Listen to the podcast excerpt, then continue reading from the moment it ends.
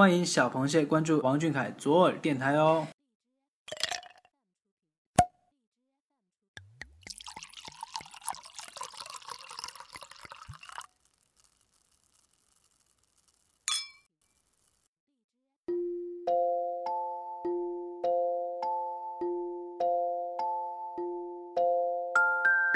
动听的旋律像小河里的潺潺流水，有着露珠般的清澈，有着夜色般的朦胧。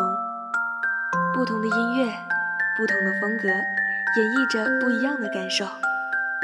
就让我们和小凯一起，避开城市的喧嚣，飞越音乐的地带，聆听那些天籁之音。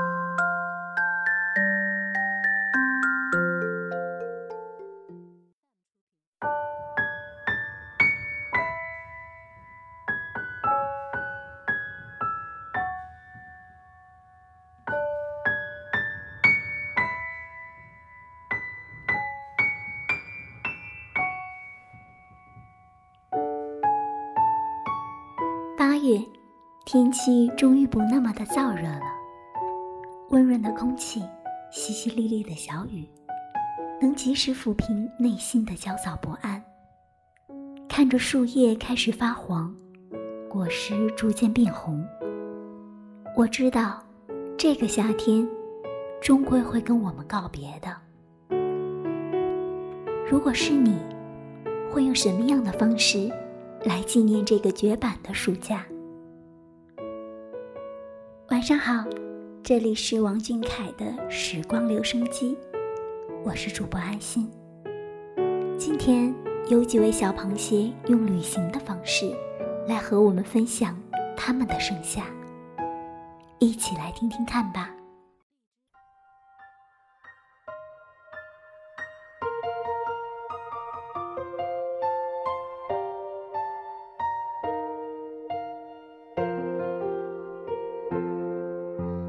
走到校园，重庆的天气不再是阴雨连绵，黑板上老师的离别赠言，教室里再也看不见熟悉的。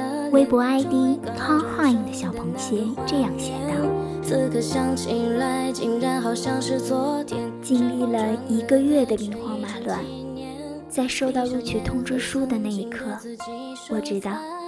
我终于有机会去沉淀之前的毕业旅行了。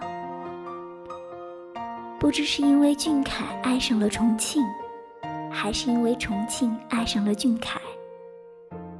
对于山城的种种期待与渴慕，不同于之前的任何一次远行。那是一种从心底上升的欢欣和迫切。星夜兼程，我拼尽全力投入山城的怀抱。这座我无数次梦遇的城市，可能是大重庆这个火炉令我是初遇，迟迟不敢放晴，永远都是以一种山雨欲来的别样气势，向我讲述它的种种。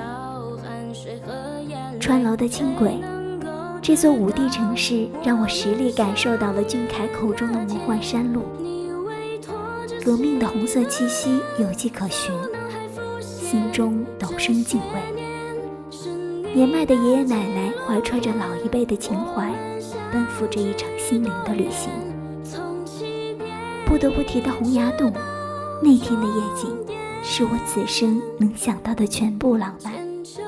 因为适逢端午，洪崖洞被挤成步行街，摩肩接踵，熙来攘往，误打误撞的上了微博热搜，也是奇妙。解放碑。瓷器口都融进了初夏的微风中，现在再次回忆，满都是花香的味道。哦，对了，最重要的是在八中前的留影，跑了大半个城市去留意你的青春。我沿着校园旁的斜坡下行，心里装着我日夜思念的山城男孩。时光交错重叠，全当是最美的遇见。从前是我居北海，君居南海，而今你去了京城，我到了江南。旅行是名为追寻的心灵跋涉，我穿越山海去奔赴一场青春的盛宴，而这沿途的风景都是你，大哥，谢谢你，让我看见了人生最美的风景。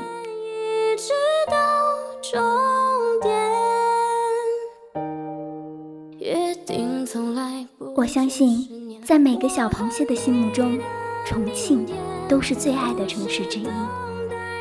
不仅仅是因为它本身的魅力所在，更为重要的是因为我们最爱的人，他诞生在这座城市。小凯在节目中说出的那句：“我已经两年没回家了，两年了。”让我不禁心疼起我的小男孩，为了学业和工作。离家万里，远赴北方。重庆仿佛成为了一个标志，它承载着无数人的梦与理想、爱与向往，更有着属于小凯独有的思念。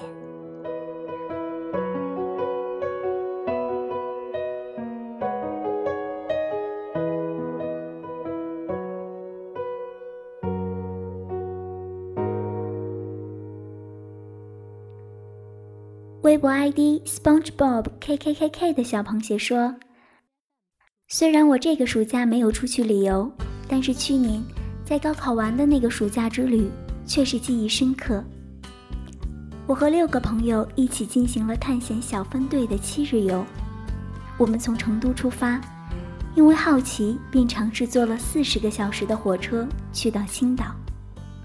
不过，我觉得体验完这一次。”我再也不想体验坐火车了，因为不能洗澡，而且生活不方便，基本吃饭、睡觉、玩游戏循环。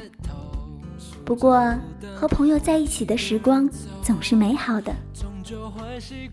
第一天，我们去到啤酒博物馆，无数种类的啤酒琳琅满目，还有满满一杯啤酒和一包啤酒冻供为品尝。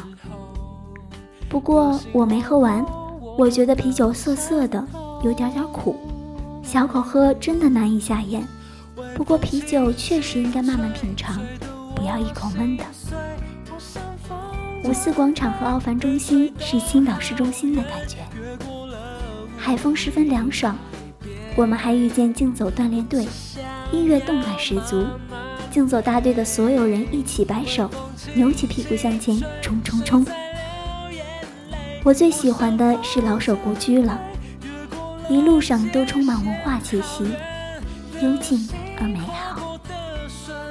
咖啡厅、书屋，安静的陈列，仿佛是远离世间喧嚣的世外桃源。据说，老舍先生文武双全，且夫人画画极好。老舍先生最鼎盛的写作时期和安定的生活。就是在青岛度过的。然后我们去到烟台，我们住的是青年旅社，夜晚到达。旅社在一条黑漆漆的小路尽头的皮革厂上，到底是有些心慌。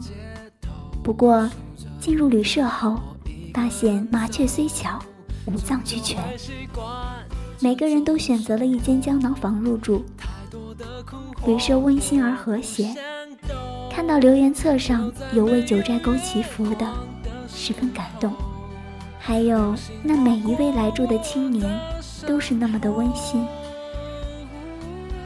赶去长岛的那一天是最悲催的一天，我们在雨中狂跑坐船，所有人都成为了落汤鸡。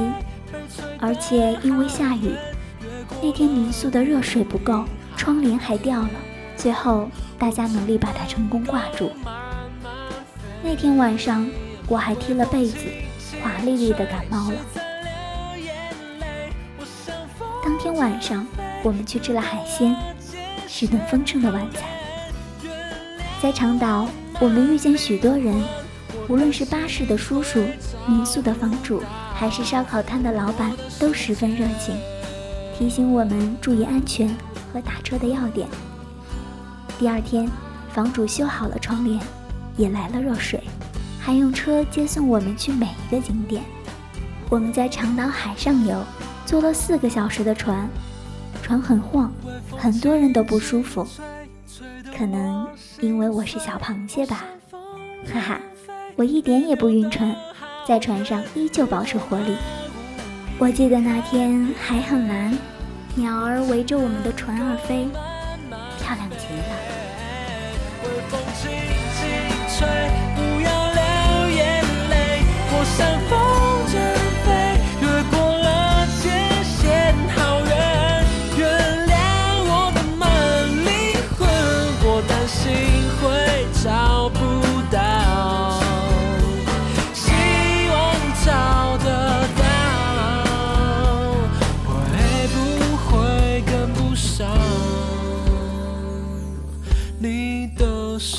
谢。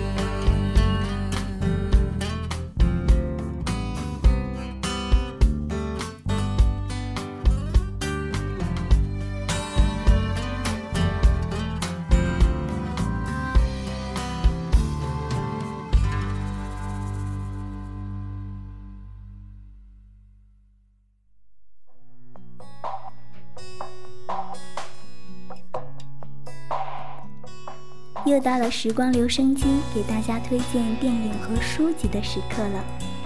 今天安心和大家分享的电影叫做《行走距离》，这是来自墨西哥的小众电影。在这个以瘦为美的年代，三百多斤的男主人公费德就显得格格不入了。不仅体型如此，还要承受因肥胖过度而带来的心脏疾病。生活是如此的不易。本来以为他可以得到家人的照顾和温暖，可是他一个人居住在费城老区，周围尽是断壁残垣。亲爱的妈妈早已去世，他有个尖酸刻薄的妹妹，妹妹和妹夫仅在周六看望他一次。表面看起来十分无用的他，并没有丧失对美好生活的追求，他有着对摄影狂热而真挚的喜爱。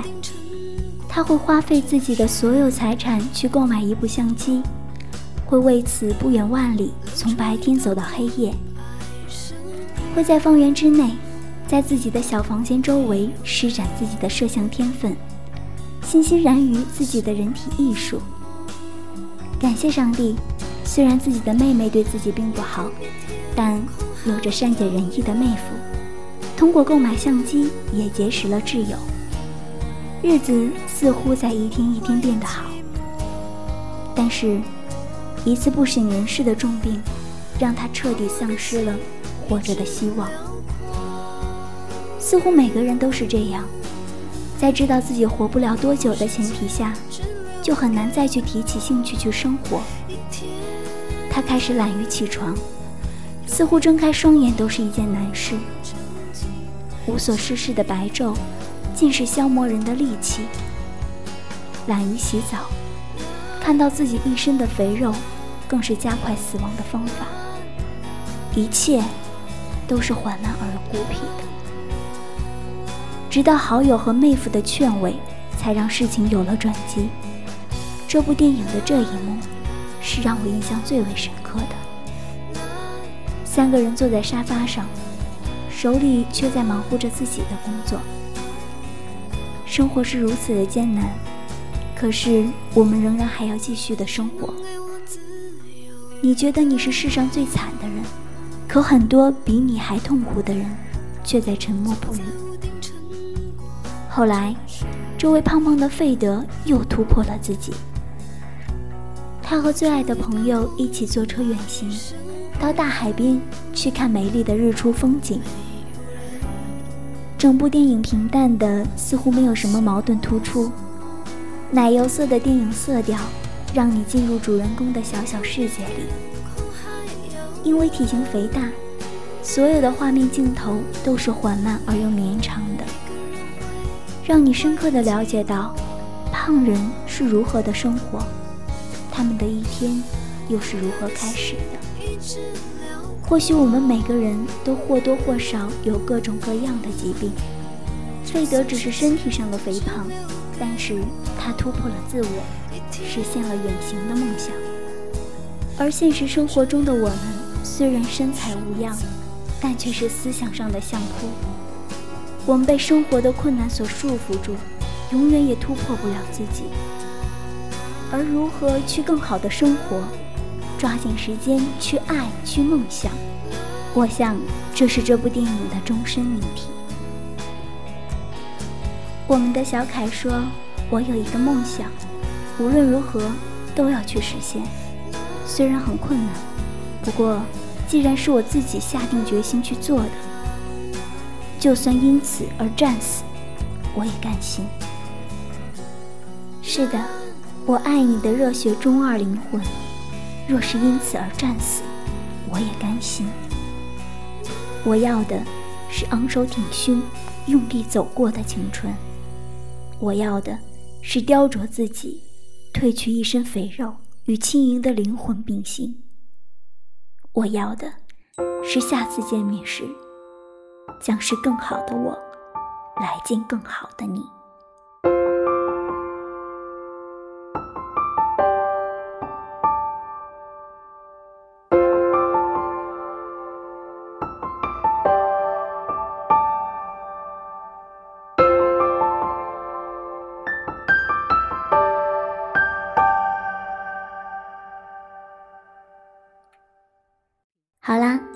期的时光留声机到这里就要和大家说再见了，晚安，我们下一期不见不散。